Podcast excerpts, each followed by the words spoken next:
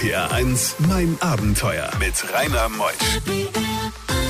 Einen schönen guten Morgen heute am 20.02. Ja, mit Karneval ist das ja alles nicht so ne, in diesem Jahr gewesen. Wir blicken nach vorne, schauen in die Zukunft und das heute mit Robert Kösch. Der Robert hat einen schweren Unfall gehabt mit einem Gleitschirm und das hat den, den Blick aufs Leben bei ihm komplett verändert und so zog er mit Ärzte ohne Grenzen in den Kongo.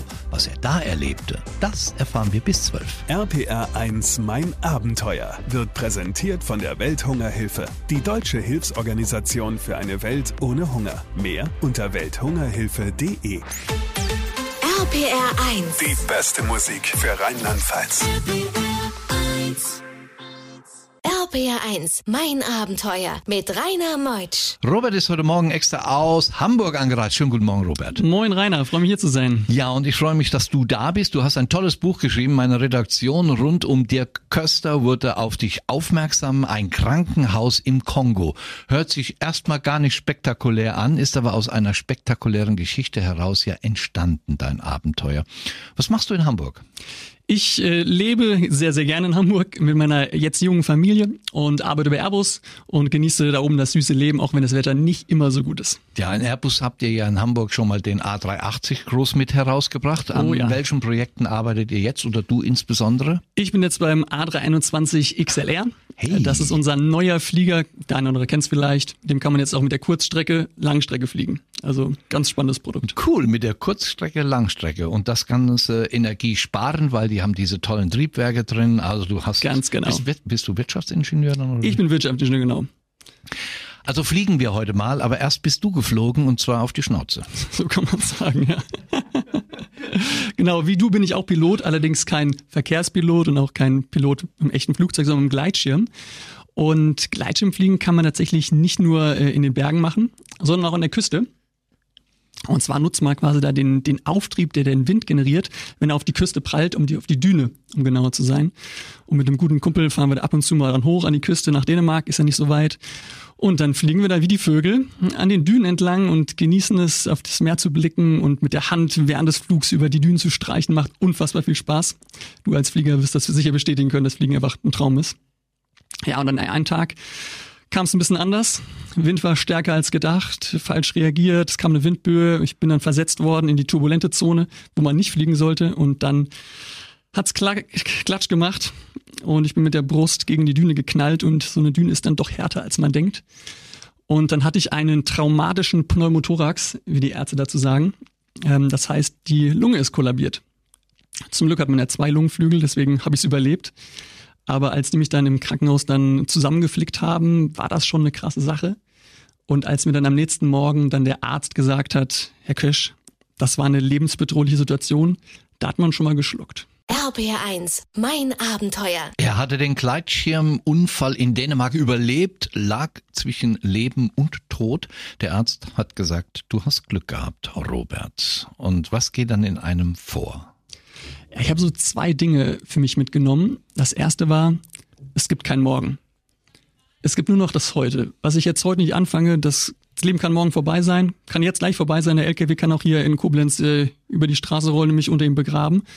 Man muss wirklich sein Leben in die Hand nehmen. Das war für mich so eine Kernsache, die ich mitgenommen habe. Die musste zwar ein bisschen wachsen, aber das habe ich so für mich mitgenommen.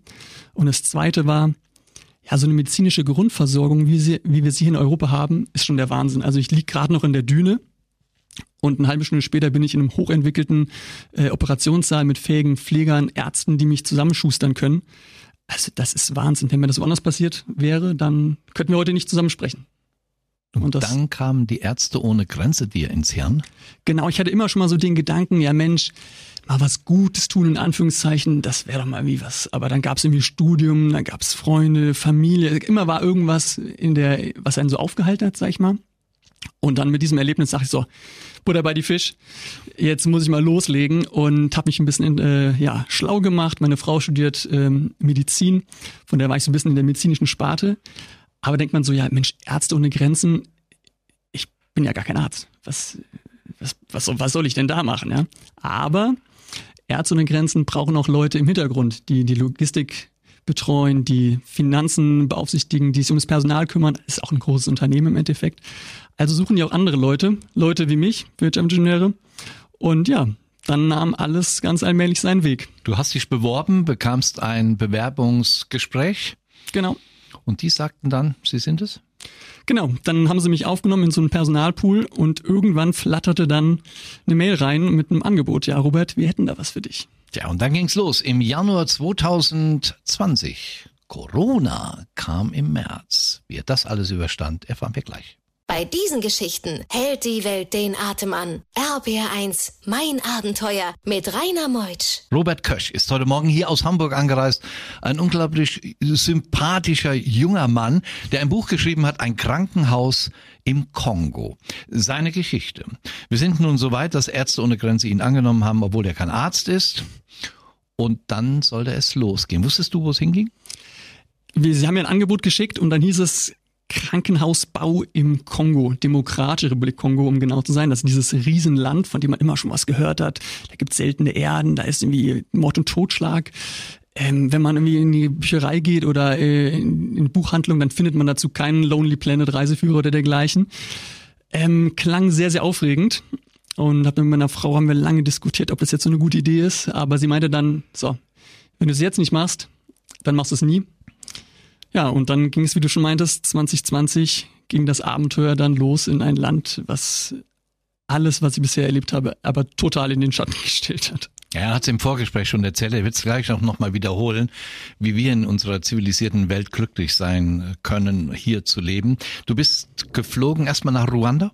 Genau, ich bin mit dem Flieger nach Kigali, Hauptstadt von Ruanda. Und Kigali ist eine große Stadt, da gibt's, das ist eine Großstadt alles gut, kennt man alles und bin dann mit dem Taxi rübergefahren worden an die kongolesische Grenze, Bukavu, das ist die Provinzhauptstadt von Südkivu. Und bei dem Grenzübertritt geht man nicht nur ein paar hundert Meter weiter, sondern gefühlt auch so 200 Jahre in der Zeit zurück, weil das System, wie wir es hier kennen, so eine Stadt, war da ganz anders. Es gab kaum Infrastruktur, schon in der Hauptstadt Bukavu nicht mehr. Ähm, überall was dreckig, verschmiert, verschmutzt. Da war ich ein paar Tage in der, ähm, äh, bei Ärzte ohne Grenzen dort, bevor es dann weiterging ins Projekt. Wir sind mit einem Geländewagen mehrere Tage dann runtergefahren an den See, den Tanganyika-See, den zweitiefsten See äh, der Welt und sind dann die letzten Meter dann aufgrund Sicherheitslage dann mit dem Boot bis nach Baraka gefahren, mein Ziel meiner Reise. RPR1, mein Abenteuer around the world. Die packendsten Stories von fünf Kontinenten. Was für eine beschwerliche Reise hinter dem Grenzübergang von Ruanda ins Kongo-Gebiet hinein. Dann beschrieb er eben unser Robert Köch, dass er Tage unterwegs war, bis er dann in dem Ort angekommen ist. Wie kommen denn Ärzte ohne Grenze in so eine gottverlassene Gegend? Das ist eine gute Frage. Kommt deshalb dahin, weil die Menschen dort, man könnte sagen, vergessen worden sind. Niemand ist dort, niemand ist da, der sich kümmert. Es gibt dort keine Infrastruktur, keine medizinische Infrastruktur. Und schon seit Jahren, Jahrzehnten kann man schon sagen, haben Ärzte und Grenzen da einen Standort errichtet, ein Krankenhaus mit aufgebaut, was unterstützt wird jetzt noch, aber nicht im Ansatz an das rankommt, was wir heute als Krankenhaus verstehen würden. Und im Endeffekt hat Ärzte und Grenzen da den Menschen Hoffnung gegeben um zu zeigen, ja, wir haben euch nicht vergessen, es geht weiter in diesem Landstrich, in dem heutzutage noch Menschen an Cholera, an Masern sterben, an Krankheiten, die wir heutzutage gut gut lösen können, die wir, wo wir Medikamente haben, wo wir Vorsorgemöglichkeiten haben, aber dort die Menschen eben noch an diesen einfachen Krankheiten wie Durchfallerkrankungen einfach sterben. Das ist doch Hochmalaria-Gebiet. Genau. Äh, absolut. Also wenn man Malaria kriegen will, dann ist genau the place to be, kann man so sagen. Ähm, wir hatten unter anderem auch so ein Malaria-Zentrum. Ähm, äh, das war auch eins von vielen Projekten, die es da schon gab. Also Malaria war auch ein Thema, man muss jeden Tag dann die Tabletten futtern. Ähm, Hast eine du Malarone? Malarone war unter anderem auch, ja. Also es gab da dreierlei, ich krieg die Namen gar nicht mehr drauf, aber ähm, da gab's viele Themen. Und es gibt noch viele Themen für uns gleich nach elf, denn der Chef von Ärzte ohne Grenze dort in der Region verließ die Region und dann hat man gesagt, oh Robert, du bist doch da. Gut, er ist kein Arzt, aber er kann gut organisieren. Was dort alles passierte, gleich nach elf. RPR 1, mein Abenteuer mit Rainer Meusch. Mein Abenteuer heute Morgen mit Robert Köch. Er, der kein Arzt ist, ist aufgrund eines dramatischen Unfalls dann in den Kongo gereist, um was Gutes zurückzugeben, weil er froh war, sein eigenes Leben noch zu haben, in die Demokratische Republik Kongo. Und wie sagte er eben in der ersten Stunde, die leben dort wie bei uns im Westen die Menschen vor 200, 300 Jahren. Er nimmt uns mit, noch bis 12. RPR 1 Mein Abenteuer wird präsentiert von der Welthungerhilfe, die deutsche Hilfsorganisation für eine Welt ohne Hunger. Mehr unter welthungerhilfe.de. RPR 1. Die beste Musik für Rheinland-Pfalz. RPR 1, mein Abenteuer mit Rainer Meutsch. Robert, wir sind im Kongo in einer wirklich gottverlassenen Gegend. Apropos gottverlassen, sind die Menschen dort Christen? Überwiegend. Äh, die Menschen, egal wer auf dem auf der Straße begegnet, jeder ist gläubig, tiefgläubig. Ähm, sehr beeindruckend zu sehen, die, diese diese Gläubigkeit der Menschen vor Ort total beeindruckend. Ähm, überall sieht man Kirchen, überall sieht man Gotteshäuser oder auch ähm, Moscheen. Die Menschen leben da sehr, sehr einträchtig zusammen, was ich total beeindruckend fand. Also war ein sehr harmonisches Miteinander, muss ich tatsächlich sagen, weil man auch nach ein paar Wochen, Monaten einfach die Leute auch gut kennengelernt hat und man konnte so unfassbar viel von den Menschen lernen. Also ich kann mich noch eine Situation erinnern, ähm, da war das der erste Tag, wo ich den Flugplatz mitten in der im Busch betreut habe. Das war auch eine sehr spannende Geschichte. Und es hat sich alles verzögert, Stau war da, LKWs, weil eine Brücke eingestürzt war. Und ich war ganz hektisch und meine Kollegen meinten zu mir nur, Pole Pole, das wird schon. Und diese Worte Pole Pole, das ist Suaheli und bedeutet wörtlich übersetzt langsam, langsam, meint einfach so, ja, mach mal ruhig, das wird schon. Und das hat sich bei mir so eingebrannt. Wenn ich jetzt immer mal wieder hektisch bin, denke ich immer nur zurück an die Zeit im Kongo. Pole, Pole, das wird schon. Also die Menschen waren Lebenskünstler durch und durch. Die haben getanzt, die haben gelacht. Das war genial. Und ich weiß, welche, ne, welches Wort du auch niemals in deinem Leben vergessen wirst. Äh, Musungu, Musungu. Musungu, Musungu. Ich bin häufig da joggen gegangen morgens, ähm, wenn es die Situation zuließ. Und sobald man auch nur einen Fuß vor die Tür setzte, wurde man umringt von einer Kinderschar, die mit ihren kleinen Fingern auf mich gezeigt haben und Musungu, Musungu gerufen haben. Denn das heißt nämlich weißer Mann. Und äh, weiße Männer gab es da so gut wie keine. Und die weißen Männer, die man da gesehen hat, die haben bei Ärzte ohne Grenzen gearbeitet. Das heißt, man konnte an meiner Hautfarbe ansehen, wo ich arbeite. Das äh, ist mir sonst noch nie vorbeigekommen. Musungu, Musungu. RBR1, mein Abenteuer. Robert Kösch, der Buchautor des Buches, was im vergangenen Jahr erschienen ist, ein Krankenhaus im Kongo. Und zwar mit dem Untertitel wie ich bei einem Hilfseinsatz versuchte, die Welt ein bisschen besser zu machen und warum das gar nicht mal so einfach ist. Denn, du hast es eben schon mal erwähnt, die Möglichkeiten dort auch im Krankenhaus sind katastrophal. Genau. Die Möglichkeiten sind katastrophal und die Frage ist immer, ja, wie funktioniert eigentlich so Hilfe im Allgemeinen? Und äh, wenn man so ein bisschen länger vor Ort ist, dann merkt man auch so, wie sich auch mit so einer Hilfe auch so eine gewisse Abhängigkeit einschleicht. Nicht unbedingt bei Ärzte Grenzen nur für sich, auch mit anderen Hilfsorganisationen. Wir waren einmal unterwegs, da war besagte eingestürzte Brücke und da meinte jemand am Wegesrand, ja gut, also irgendeine NGO, irgendeine Hilfsorganisation wird sich schon darum kümmern, dass die wieder aufgebaut wird. Und da dachte ich so, wow, das kann es aber auch nicht so ganz sein. Ähm, auf der anderen Seite haben die Hilfsorganisationen vielleicht auch die Menschen zu sehr in eine Abhängigkeitsposition reingebracht. Also es ist immer so ein, so ein Für und Wider und dieses Thema Hilfe zur Selbsthilfe sollte man wirklich sehr ernst nehmen, dass man eben den Menschen Hoffnung gibt, ja, ihr könnt es auch selber schaffen und nicht wir aus dem reichen Westen, wir setzen euch etwas dahin und ihr habt gar keine Ahnung, wie man das warten kann. Also das ist ganz wichtig, dass diese Hilfe auch, ähm, auch nachhaltig ist. Und auch gerade mit so Themen wie Corona merkt man auch immer dann wieder, ja, wenn wir dann abgezogen werden, ähm, Hilfe ist sehr, sehr vielschichtig und sehr, sehr komplex, dieses ganze Gebilde. Und es ist aber trotzdem wichtig, auch du in deiner, in deiner Stiftung, man muss aber was machen. Also nur einfach zuzugucken und sagen, es ist zu komplex, ich will jetzt ja auch nicht helfen, das klappt doch eh nicht. Damit ist auch niemandem geholfen. Ähm, und dieser Spagat zwischen sinnvoll helfen und den Mut nicht verlieren, ähm, ja, das ist die Herausforderung dabei. Und die nächste Herausforderung kommt gleich nach halb, Robert. Denn er wollte eigentlich im März 2020 nochmal seine Frau sehen. Hatte er versprochen nach drei Monaten, aber dann kam Corona. Die Grenze war dicht und er blieb monatelang in der Demokratischen Republik Kongo. Bei diesen Geschichten hält die Welt den Atem an. RBR1, mein Abenteuer mit Rainer Meutsch. Corona kam im März 20, du warst da, wolltest eigentlich deine Frau in Südafrika treffen, daraus wurde nichts.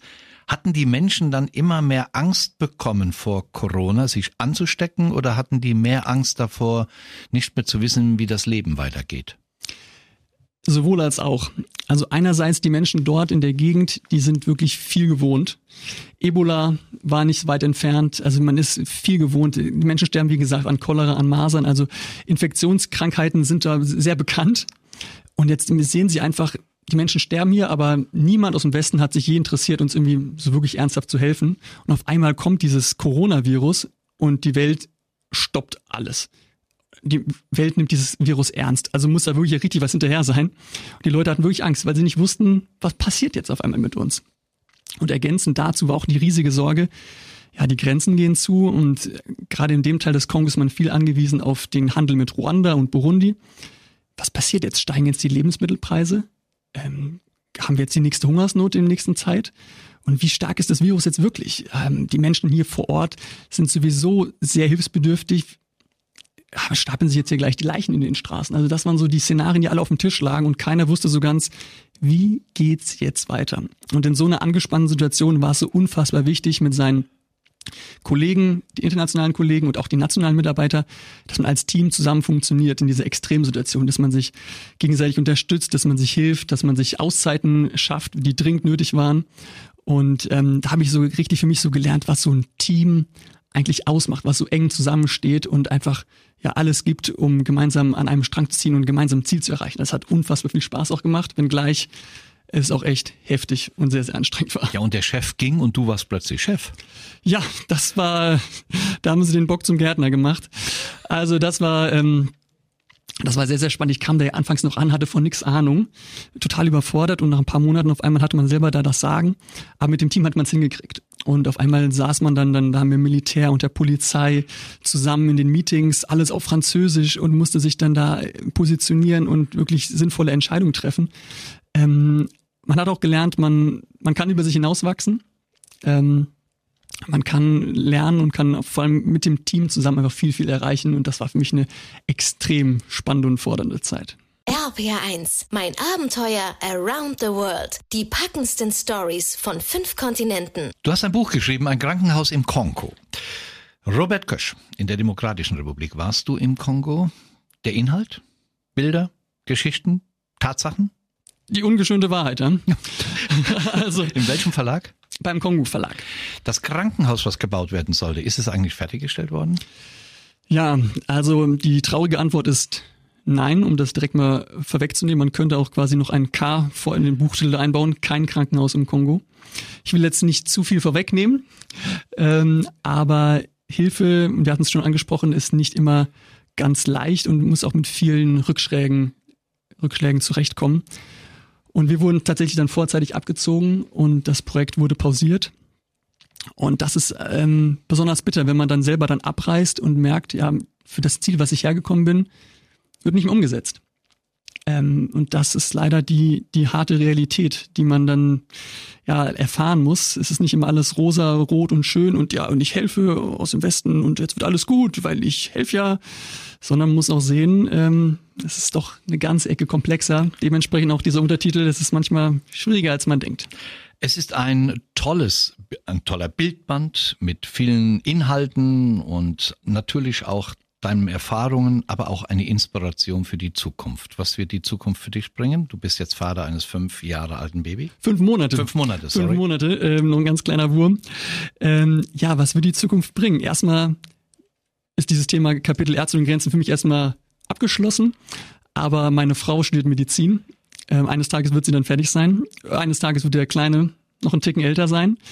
Und wer weiß, was dann noch kommt, ob wir dann nicht mal sagen, hey, wir zu zweit, mal unterwegs mit Ärzte ohne Grenzen, könnte ich mir sehr gut vorstellen und ich bin gespannt, was die Zukunft noch bringt. So wie ich dich kennengelernt habe, mein lieber Robert Kösch, wirst du es machen mit deiner Frau und das Baby wird die Welt erleben. Dir alles Gute, danke, dass du gekommen bist, extra aus Hamburg. Vielen Dank, hat mich sehr gefreut. Toi, toi, toi für den nächsten Airbus. Ich bin Rainer Meuth, freue mich auf das nächste Abenteuer und ach, wir haben ja noch viele, viele Abenteuer in diesem Jahr noch vorgesehen für euch. Allein 45 Kandidaten warten noch darauf, ihre Geschichten zu erzählen und ich freue mich immer wieder auf euch. Tschüss.